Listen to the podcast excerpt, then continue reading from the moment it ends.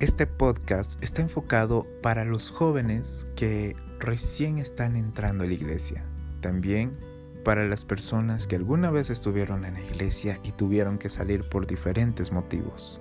Si te sientes muy joven para estar con los adultos o si te sientes muy adulto estando con los jóvenes, en este podcast vas a encontrar información que te va a ayudar en tu vida diaria.